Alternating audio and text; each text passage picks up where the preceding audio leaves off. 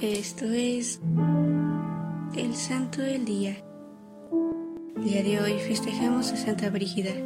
Brígida nació en Suecia y fue una religiosa católica, escritora y teóloga que tuvo visiones. A los tres años hablaba con perfecta claridad y a sus siete años tuvo una visión de la Reina de los Cielos. A los diez, al escuchar un sermón sobre la pasión de Cristo, quedó impresionada.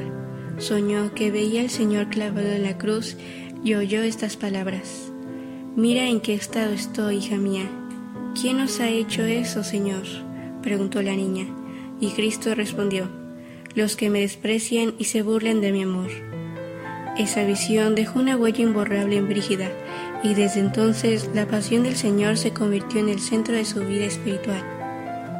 Desgraciadamente, a sus 12 años perdió a su mamá Ingeborg, quien era hija del gobernador de Gotlandia Oriental. Tras su muerte, Brígida fue educada por una tía suya en las penas. Con el tiempo, Brígida contrajo matrimonio con el noble Ulfo y tuvieron ocho hijos, cuatro niñas y cuatro niños, a los cuales educó piadosamente. Actualmente, una de sus hijas es venerada con el nombre de Santa Catalina de Suecia.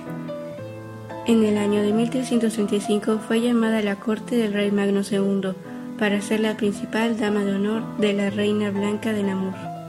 Brígida hizo cuanto pudo para cultivar las cualidades de la reina y por rodear a ambos soberanos de buenas influencias, pero aunque Santa Brígida se ganó el cariño de ambos reyes, no consiguió mejorar su conducta. Brígida perdió a su hijo menor e hizo una peregrinación a Compostela con su esposo.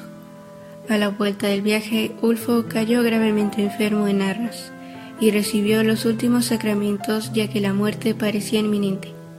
Santa Brígida no perdió la fe y oraba fervorosamente por la recuperación de su esposo.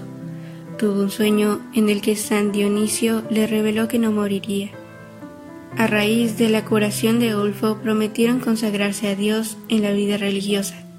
Ulfo murió en 1344 y Brígida abandonó los lujos y decidió quedarse en Albastra cuatro años apartada del mundo y dedicada a la penitencia. Santa Brígida fundó la Orden del Santísimo Salvador de Santa Brígida, la cual había sido fundada principalmente para las mujeres, y los hombres solo eran admitidos en ella para asegurar los ministerios espirituales. Como dato extra, te comento que hay un libro de sus revelaciones publicado por primera vez en 1492. Santa Brígida murió el 23 de julio de 1373 en Roma, Italia. Esta santa nos enseña que lo más importante es Dios. Por ello, no hay que olvidarlo en nuestro día a día. Te propongo que el día de hoy practiques la obra de misericordia de dar de comer al hambriento. Santa Brígida intercede por nosotros. Servidores Amoris Christi, Movimiento Amoris Mater. Haz todo con amor.